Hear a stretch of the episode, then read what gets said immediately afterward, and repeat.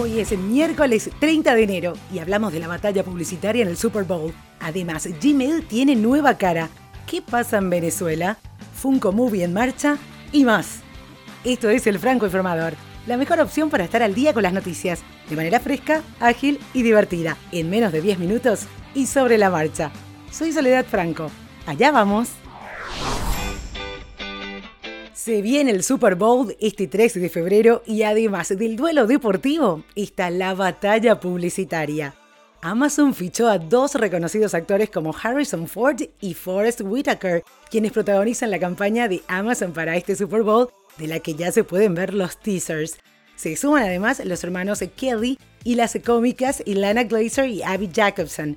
En los teasers se los puede ver abriendo una caja y enseguida les da la bienvenida Alexa, el asistente de voz de Amazon. Podés ingresar a francoinformador.com y fíjate en los detalles. Y en otro peleado duelo, Coca-Cola marca presencia con un spot en la CBS de 60 segundos antes de que comience el partido y de que suene el himno nacional. El spot animado llamado A Coke is a Coke también tiene los derechos para vender sus productos dentro del estadio, pero Pepsi es patrocinador de la NFL y ya instaló publicidad en el metro anunciando tu llegada a Atlanta. Y hablando de grandes eventos, Japón está preparando una barrida nacional de unos 200 millones de dispositivos conectados a la red para la ciberseguridad antes de los Juegos Olímpicos de Tokio 2020. El Instituto Nacional de Tecnología de la Información y las Comunicaciones, respaldado por el gobierno, va a iniciar la encuesta a partir de febrero para verificar las vulnerabilidades de los potenciales elementos como enrutadores, cámaras web y electrodomésticos conectados a la web. Tokio se apresura a reforzar la ciberseguridad a medida que la nación se prepara para organizar grandes eventos mundiales como la Copa Mundial de Rugby de este año las reuniones del Grupo de los 20 y los Juegos Olímpicos de verano. Y en el mundo de la política, el Parlamento británico dio su respaldo a la Premier Theresa May con 317 votos a favor y 301 en contra para reclamar la reapertura de las negociaciones del Brexit. Los conservadores del Aladura y del Partido Democrático Unionista cerraron filas y votaron a favor de una enmienda que faculta a May a buscar un mecanismo alternativo a la controvertida salvaguarda para evitar la vuelta a la frontera dura en Irlanda. Victoria para May en el bautizado Super Martes del Brexit. Sin embargo, la Unión Europea insiste en que el acuerdo actual es la única vía para que se lleve a cabo el Brexit en marzo próximo. Y actualizamos la crisis en Venezuela. El presidente Nicolás Maduro ordenó la conformación de 50.000 unidades de defensa en todos los barrios de Venezuela. El mandatario informó que la meta es llegar a 2 millones de milicianos antes del 13 de abril y lograr el mejor nivel de organización de las unidades de defensa en todo el país.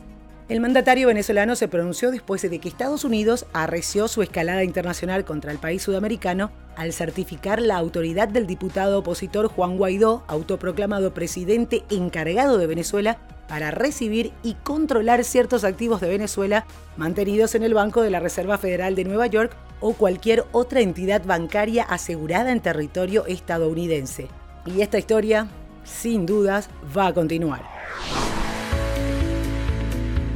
Por primera vez en mucho tiempo, el intermitente diálogo entre Estados Unidos y los talibanes afganos parece estar dando frutos. Luego de seis días de conversaciones en Qatar, ambos bandos acercaron posturas sobre los términos de un acuerdo que permitiría a Washington retirar a sus tropas a cambio de un compromiso para que Afganistán no vuelva a convertirse en un santuario de grupos terroristas, según informó el representante estadounidense Salmay Khalilzad, aunque admite que hay mucho trabajo por hacer.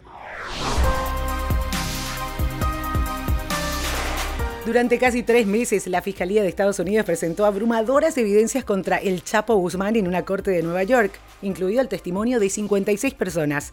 Este martes fue el turno de la defensa que se tomó apenas media hora para defender al mítico capo mexicano. El único testigo llamado por los abogados del ex jefe del cártel de Sinaloa, Joaquín El Chapo Guzmán, fue el agente especial del FBI, Paul Roberts. Los argumentos de cierre del gobierno comenzarán este miércoles y seguirán los de la defensa, así que el jurado podría comenzar a deliberar este viernes. Hace unos meses Google anunció que estaba desarrollando una nueva interfaz para Gmail, tanto para la web como para las aplicaciones móviles. El día de lanzamiento llegó. El gran cambio de esta versión está en el diseño. Hay mejoras en el uso diario, como en el cambio entre cuentas, que ahora es más sencillo, o también la posibilidad de ver imágenes adjuntas sin tener que hacer scroll hasta el final del correo. Esta nueva versión está siendo enviada ya a todos los usuarios, pero como siempre pasa, se hace de forma escalonada. Por eso, si aún no aparece en tu móvil, tendrás que esperar unos días hasta que el despliegue sea total. Funko, la reconocida compañía de juguetes estadounidense, podría estar desarrollando una cinta animada junto a Warner Brothers. Esta noticia comenzó a circular cuando Daniel Richman, el frecuente filtrador de novedades sobre películas y escritor de Super Brother Movies, utilizó su cuenta de Twitter para compartir una foto con las fechas de inicio de producción. Después confirmó a algunos personajes, como por ejemplo Darth Vader, Deadpool, Hellboy, Harley Quinn, Wonder Woman, Care Bears, My Little Pony y hasta Hello Kitty. Habrá más novedades pronto. Y la ciudad de Las Vegas recibirá a otra superestrella de los 90 para una nueva residencia. Se trata de la cantante estadounidense Christina Aguilera, quien confirmó su residencia en el Staples Theater del Planet Hollywood. La ganadora de 6 Grammy y un Latin Grammy debutará en Las Vegas el próximo 31 de mayo con The Experience, uno de los espectáculos más ambiciosos según la propia cantante, y podés verlo en su cuenta de Twitter. Y eso es todo por hoy, ya estás al día con la información. Los detalles de cada uno de los episodios los tenés en francoinformador.com barra episodios. Podés enterarte de todo en la página web y seguirnos en las redes sociales, arroba francoinforma en Twitter, francoinformador en Facebook e Instagram.